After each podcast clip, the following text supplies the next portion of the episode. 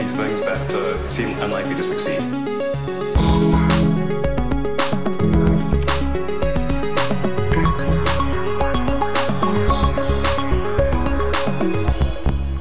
Hola a todos, episodio 31 de Elon. Eh, no sé si has visto, Alex, la foto viral de los supercargadores, esos inundados hasta más o menos tercio de altura del, de los cargadores. A ver, yo verla la he visto. La he visto en Reddit, la he visto en Twitter, la he visto en todas partes, pero no me queda claro. Primero pensé que era un Photoshop, ¿vale? Que estaba algo modificado. Y luego no sé de dónde es, no sé qué supercargador es, no sé. Sospecho que Estados Unidos, porque es donde más hay, pero no, no sé el motivo. Ahora, es gracioso. Es gracioso por lo fácil que se supone que es evitar que se te inunde una superficie plana, que pones unas alcantarillas y se va el agua, pero bueno, también es complicado. Lo curioso es que eh, yo tampoco sé dónde es, he estado haciendo ah, búsquedas inversas y lo típico, pero no se sabe de dónde sale la foto. Podría ser Photoshop, pero buscando encontré otra eh, bastante similar eh, que sí está localizada en, en, un pueblo de Inglaterra, en un hotel de Inglaterra, y la verdad es que da un poco de yuyu, ¿no? Ponerte a cargar tu coche con el agua hasta las pantorrillas, más o menos. Entonces, ah, pero bueno,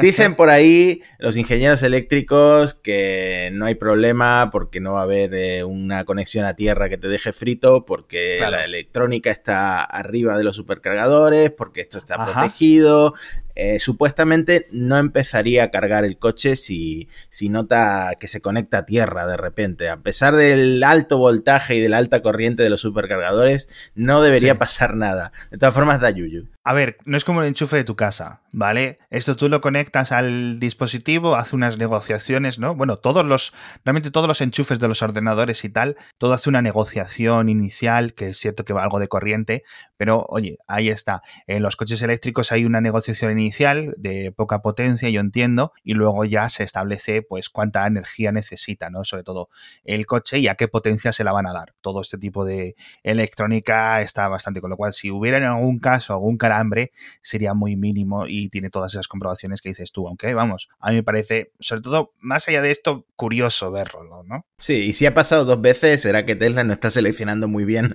el terreno sobre el que está construyendo los supercargadores, las estaciones de supercargadores, ¿no? Ya digo, es una cosa que debería ser fácil de evitar, pero llega un momento en que hay tanta agua que no se puede ir para ningún sitio a lo mejor, pero es lo que hay. Y estamos con lo del Giga Berlín, que están empezando a deforestar la zona para construir la fábrica y todo eso. Y entonces tienen las licencias, tienen todo operativo, tienen que replantar árboles fuera, en otra zona, etcétera, porque lo comentamos, ¿no? Toda esa zona de las afueras de Berlín, toda la zona de Brandenburgo tiene mucho bosque y un montón de, digamos, está muy cubierto. Entonces, todas las fábricas que quieren hacer, sobre todo algo tan grande, que ocupa tantas hectáreas, tienes que matar, tienes que eliminar un montón de árboles. Entonces, pues necesitas unos permisos concretos, etcétera. Entonces, Tesla ya los tenía, pero no estaban en firmes y habían empezado a hacer ya la deforestación. Pero los alemanes son muy de burocracia y las cosas pues no estaban en orden, ¿no? Digamos que Elon empezó o mandó empezar un poco por adelantado.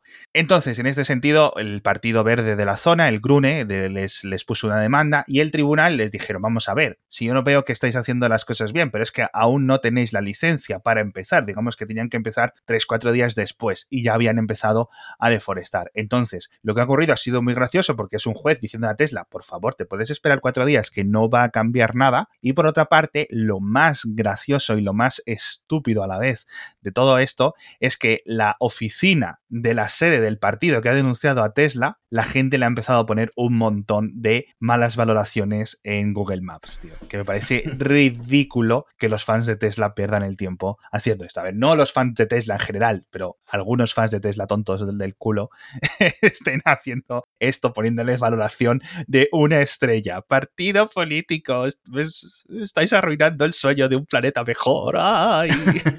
Sobre todo porque son los verdes, quiero decir, joder, si alguien quiere un mundo mejor a nivel medioambiental son ellos, ¿no? Pero claro, también ellos son muy eso, el, tema de la burocracia. Entonces es todo tan ridículo, tío. Es todo tan ridículo.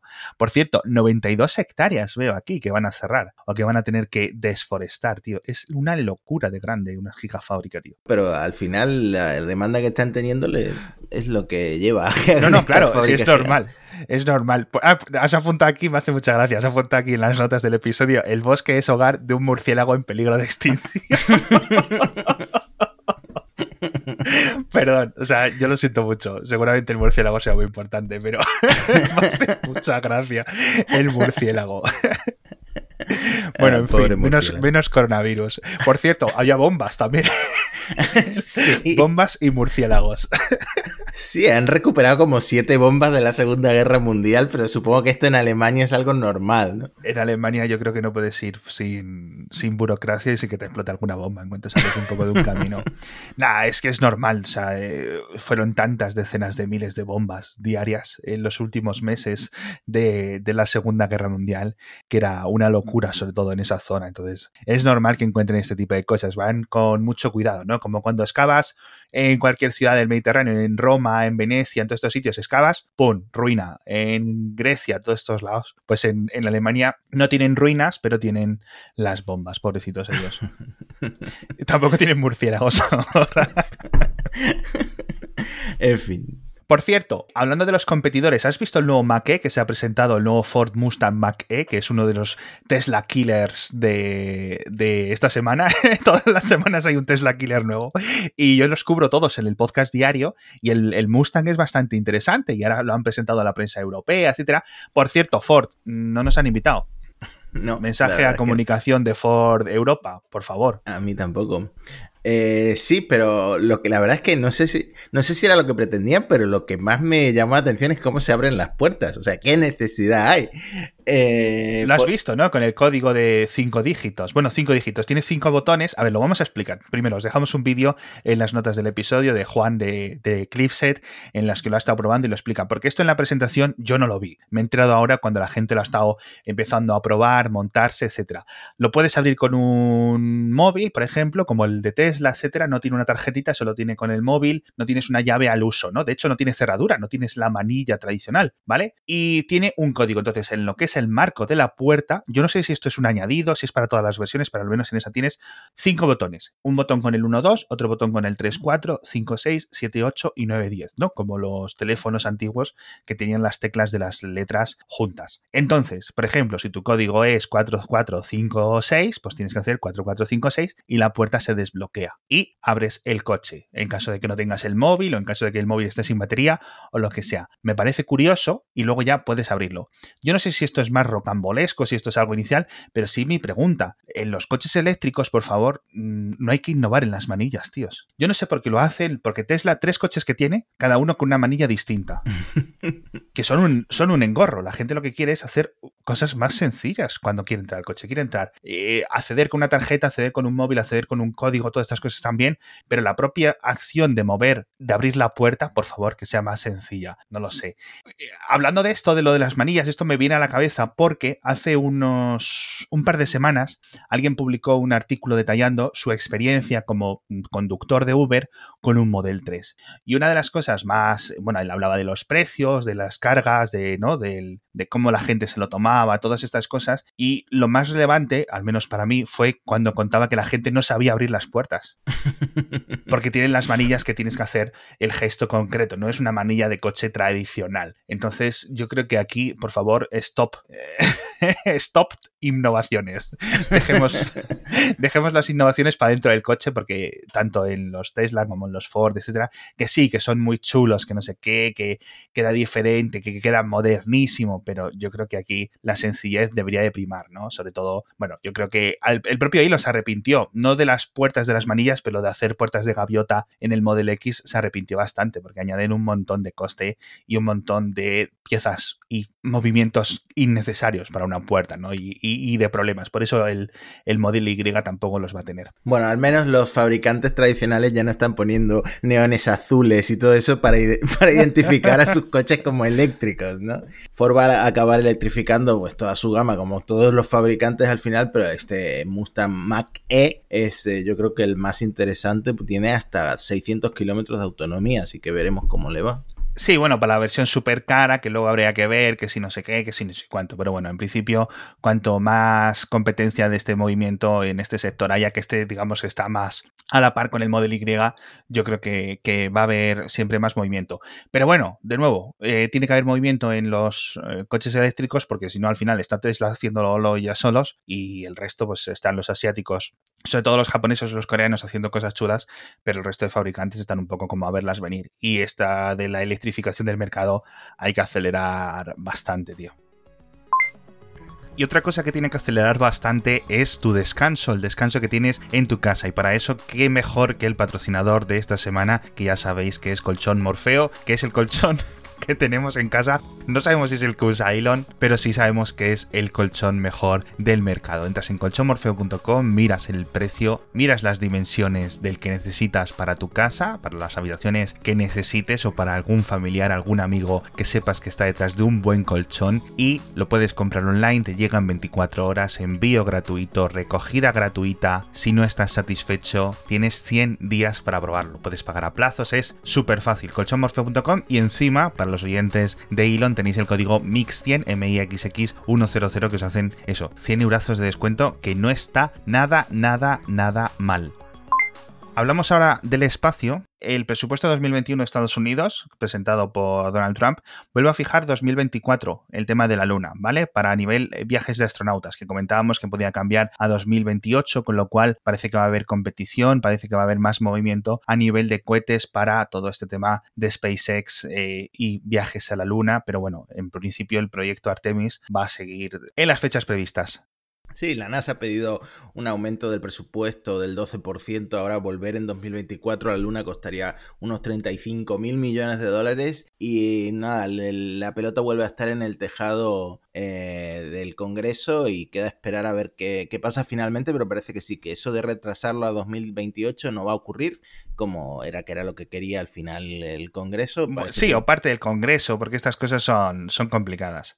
Parece que volverá la NASA a la Luna más pronto que tarde. Por cierto, el otro día escribiste, ahora que me acuerdo, que SpaceX estaba pensando dividir SpaceX en dos empresas. Una para seguir con los cohetes, si no recuerdo mal, y otra para Starlink. Hmm, sí, pero esto no es solo un rumor, esto es bastante real, bastante tangible, ah, porque eh, Wayne Shotwell, que es la, la, presidenta y la jefa de operaciones de SpaceX, es más que la mano derecha de, de Elon. no, es la que manda. Es básicamente la que manda en la empresa eh, y, pero la empresa, recordemos que sigue siendo de Elon Musk porque sigue siendo una empresa privada en la que Musk posee el 54% de las participaciones, de las acciones, digamos. Eh, entonces, hasta ahora, esto es algo que siempre se ha comentado, Musk mm, se negaba a sacar a bolsa la empresa porque eh, él cree que si saca a bolsa la empresa, ese objetivo primigenio de llevar gente a Marte, de llevar carga a Marte, no se cumpliría por las presiones de los inversores. Entonces, ¿qué pasa? Ahora resulta que está la posibilidad de convertir Starlink es decir, de operar los satélites que ofrecen Internet desde el espacio como un spin-off de SpaceX, como una empresa aparte. Y esto lo dijo la propia One Shotwell en, una, en un evento privado para inversores. Ah. Por lo que se le ha dado cierta credibilidad.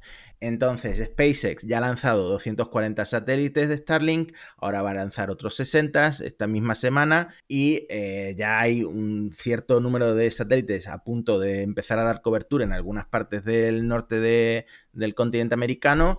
Entonces, esto ya va a empezar a, a eso, a operar, a, generar dinero. Incluso ya se dice que ya se sabe quién, quién mandaría, ya se sabe quién dirigiría la empresa. Y la razón es esa, simplemente que SpaceX no se puede convertir en una empresa pública porque eh, la distraería del objetivo principal o del objetivo que había planteado Musk. Y Starlink, en cambio, sí, tiene un eh, modelo de negocio y tiene todo lo necesario para convertirse en una empresa que, en la que la gente puede invertir. Una empresa cotizada normal. Hombre, a ver, tiene sentido que no quiera que le ocurra lo mismo que a Tesla a nivel de variaciones. Es cierto que él se ha arrepentido muchas veces de que Tesla sea una empresa cotizada, aunque ya vimos, ¿no? Lo que, lo que acabó ocurriendo con los juicios de 2018-2019. Pero bueno, eh, yo creo que es interesante que al final acaba siendo cotizada. Pero bueno, vamos a ver cómo, cómo funciona la cosa. Por cierto, ¿viste las peleas de los billonarios en Twitter, tío? Es que llega un momento en que es todo ridículo. La pelea con Mark Zuckerberg viene de lejos. La pelea con Zuckerberg, la pelea con Bezos. A ver, está otra vez más con el tema de delete Facebook, de que la gente se borre el Facebook. Esto ya eh, lo hizo, me parece que fue justo cuando los fundadores de WhatsApp se fueron de Facebook por una cuestión de cómo iban a manejar la empresa, de cómo iban a manejar el tema de la privacidad de la empresa, etcétera. Y entonces Elon tuiteó lo de eh, delete Facebook y mandó borrar las páginas de Facebook de SpaceX y de Tesla. y él también se borró de Facebook. Eh, y desde entonces, pues nada, eh, ni, ni, Tesla ni SpaceX tienen página. Ahora vuelve con el, tema de delete Facebook, pero incluso el otro día publicó eh, un meme, una especie de montaje de Joe Biden, el candidato a, a presidir el Partido Demócrata en Estados Unidos, como susurrándole el oído a Mark Zuckerberg, te espero en la suite presidencial a las 7, como diciendo que hay algo ahí de... hay una relación ahí turbia entre, entre Zuckerberg y, Biden, que es conocido, por un lado, por hacer tocamientos inapropiados y por otro, por haber llamado eh, pequeños trepas a los líderes de Silicon Valley. Ya, eh. Además, no se identifica mucho con Silicon Valley porque él está más radicado en Los Ángeles que en Silicon Valley, ¿no? Y la rivalidad no sé si empezó, no sé si te acuerdas, cuando el Falcon 9 de ah. SpaceX explotó destruyendo eh, el satélite de comunicaciones de Facebook, que iba a dar eh, internet en zonas de África, entonces eh, Zuckerberg publicó algo en plan, estoy muy decepcionado de que el, el, cohete de SpaceX haya explotado y haya mandado a hacer añicos el sueño de Facebook de dar internet en África, no sé qué. Ese satélite no volvió a volar. Que, lo van a volver a lanzar ahora en marzo. Eh, bueno, es que Facebook tiene un montón de proyectos de dar internet, desde globos, aviones eléctricos, en fin al final lo importante es conectar a más gente para que más gente esté en Facebook y en WhatsApp y en Instagram. y luego en 2017, que lo tengo aquí apuntado, también se pelearon eh, por la inteligencia artificial, que Zuckerberg se llamó un irresponsable a Elon por ser tan negativo con sus perspectivas sobre la inteligencia artificial. Y más contestó que es el conocimiento de Zuckerberg sobre la inteligencia artificial es limitado. Lo llamó tonto, básicamente. Pero ya sabemos que más, una de las cosas que más teme es que las inteligencias artificiales como que se subleven y nos acaben matando todos. Eh, y esa es la historia con, eh, con Zuckerberg, con, entre Musk y Zuckerberg. Pero luego también se ha estado metiendo con WhatsApp porque eh, todo el mundo sabe que Jeff Bezos ha sido hackeado porque le mandaron, supuestamente, desde Arabia le mandaron una imagen con malware que descargó en su teléfono y lo estuvieron espiando durante meses eh, con, ese malware instalado en su teléfono. Entonces, eh, Elon ha publicado una imagen de unos nuevos emojis que van a llegar a las diferentes plataformas. Ya se sabe que WhatsApp tiene un diseño distinto, Apple tiene un diseño distinto, eh, Microsoft tiene un diseño distinto. Bueno, entonces puso todos y puso el de WhatsApp además de tener un diseño distinto, viene con un hackeo gratis, como metiéndose con WhatsApp por esa falta de seguridad que ha permitido a hackear a Jeff Bezos, el hombre más rico del mundo. Bueno, a ver, que se ha acercado bastante Elon estos días con todo lo de eso, pero a nivel de, de, Elon y, Bezos, ahí siempre es muy curioso porque tienen todas las empresas de cohetes, aunque Bezos va por detrás. El otro día leía que todos los planes que tenía Bezos para construir una gran serie de oficinas un gran edificio de oficinas súper subvencionado por el Estado de Nueva York, el HQ2, que en la empresa tecnológica y económica causó bastante revuelo el año pasado, aunque al final no llegó, venía porque tenía, entre comillas, o si es como fue citado en la prensa, envidia de todos los recursos que le había dado Nueva York al propio Elon, ¿no? Para todo este tema de los planes solares y todas estas cosas. Y luego a nivel de eso yo veo un poco envidia de Calvo. A ver, con, perspectiva, pero Elon hace 10 años no tenía el pelazo que tiene ahora y Jeff Bezos pues eh, es famosamente calvo, aunque eso es más un chiste que, otra cosa. Lo último a nivel de billonarios, una cosa que no me esperaba y es que el propio Bill Gates de Microsoft dijo que se había comprado un Porsche Taycan, lo cual sorprendió porque, oye, no se ha comprado el coche que todo el mundo se estaba comprando ahora mismo, que esta semana se lo han comprado dos de mis amigos. es el Model 3. Va a llegar un momento que yo sea el tonto del, del barrio, tío.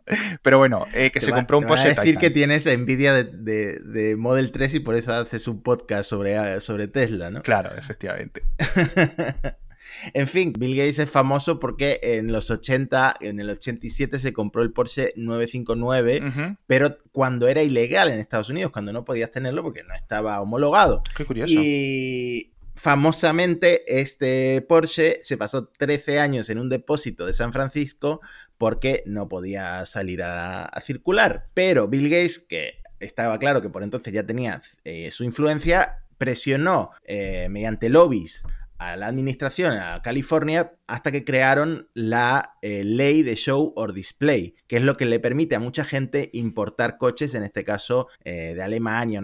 Y al final lo consiguió, al final se consiguió recuperar su coche. Gracias a la ley que muchos le llaman la ley de Bill Gates. No, joro, estoy, o sea, yo no sabía ni que era fan de, los Porsches y por eso se ha cogido el Taycan, que tiene todo el sentido del mundo.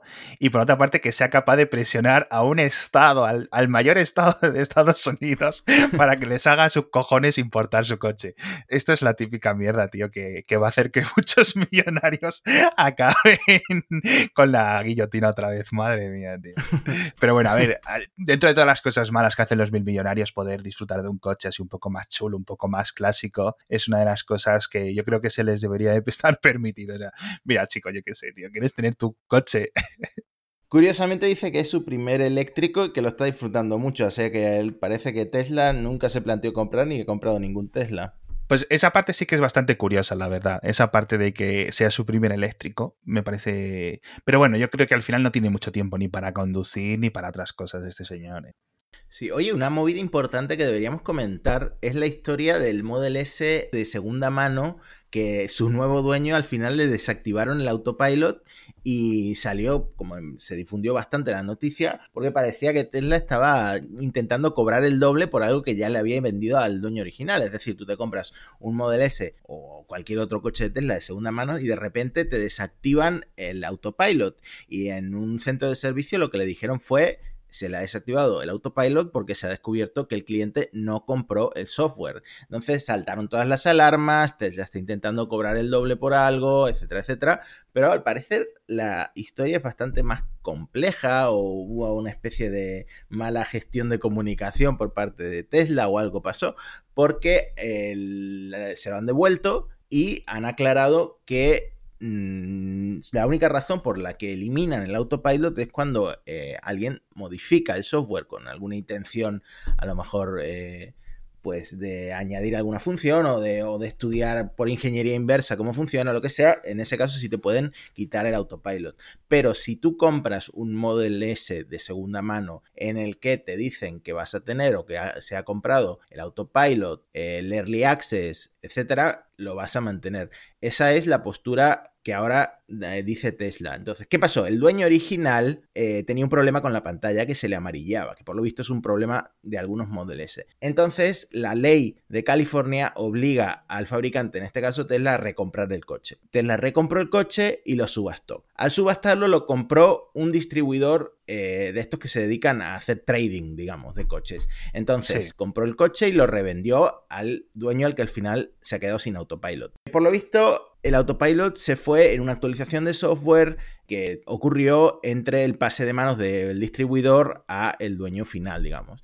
Y luego el nuevo dueño llevó el coche al servicio, al centro de servicio de Tesla y fue cuando ya le dijeron que no le que se había eliminado el autopilot porque mm, no constaba ninguna factura de que este hombre hubiera comprado un coche con autopilot. Parece ser que el problema fue más bien de documentación, de que el dueño no tenía por ningún lado reflejado que el coche tenía autopilot, por la razón por la que Tesla decidió eliminar el servicio. Pero vamos, en principio no debería pasar. Pero esto te deja con muchas preguntas. Claro, porque no, no, es tan directo como si él hubiera comprado el coche de segunda mano al dueño anterior, sino que lo compró a un revendedor que a su vez ya venía de Tesla, es decir, ha pasado de manos, a cambio de manos cuatro veces. Yo este caso a mí siempre me parecía que tenía eso, mucha más miga de lo que el titular o los titulares que he leído en la prensa parecía tener. Tesla desactiva un autopilot a alguien que lo había comprado, no sé qué, cuando ahora como lo has explicado tú queda mucho, no más claro, porque es muy complejo el caso, pero no es en plan Tesla es mala, que digamos que es la, gracia. Pero sí que lo que dices tú de una gran duda, tío, de que eh, la compañía te pueda quitar una función, es decir, si tú pagas por un componente de hardware, es tuyo, si tú pagas por unos amortiguadores concretos, por unas llantas concretas, eh, Tesla no puede llegar y quitártelas. Pero en el software, en la magia del software, que está cubierto por unos términos y servicios concretos, que las compañías creadoras tienen esto de que no realmente eres tú el propietario, sino que te lo estamos alquilando a perpetuidad y cosas así, ¿vale? Con una cesión y todas estas cosas, pero no eres tú el dueño de ese software, aunque realmente sí lo seas, ¿vale? A todos efectos prácticos, es donde eh, Tesla se puede meter y puede quitar, ¿no? Que es lo que permite, por ejemplo, a Apple actualizarte el iPhone, a Microsoft actualizarte el Windows, todas estas cosas dependen de ese tipo de normas, ¿vale? Para enviarte medidas de seguridad, para hacer un montón de cosas. Entonces es una mm, batalla más dentro de una guerra mucho más amplia. Y es cierto que no deberían de haberlo hecho, pero también parece más un problema burocrático que un problema de mm, Tesla realmente quitando cosas, porque lo que decías tú antes, ¿eh? Tesla quita eh, un montón de ventajas a gente que hace jailbreak o cuando detecta jailbreak en los casos. Lo que Tesla no quiere es que alguien hackee el ordenador de un Tesla, se estrelle y acaben los titulares mal, ¿no? o alguien muerto. Exactamente. Bueno, y hasta aquí el episodio de hoy. Así que seguimos con más noticias, a ver qué pasa ahora con la gigafábrica de Berlín, etcétera. La semana que viene en Elon. Gracias, Alex. A vosotros. Hasta la próxima.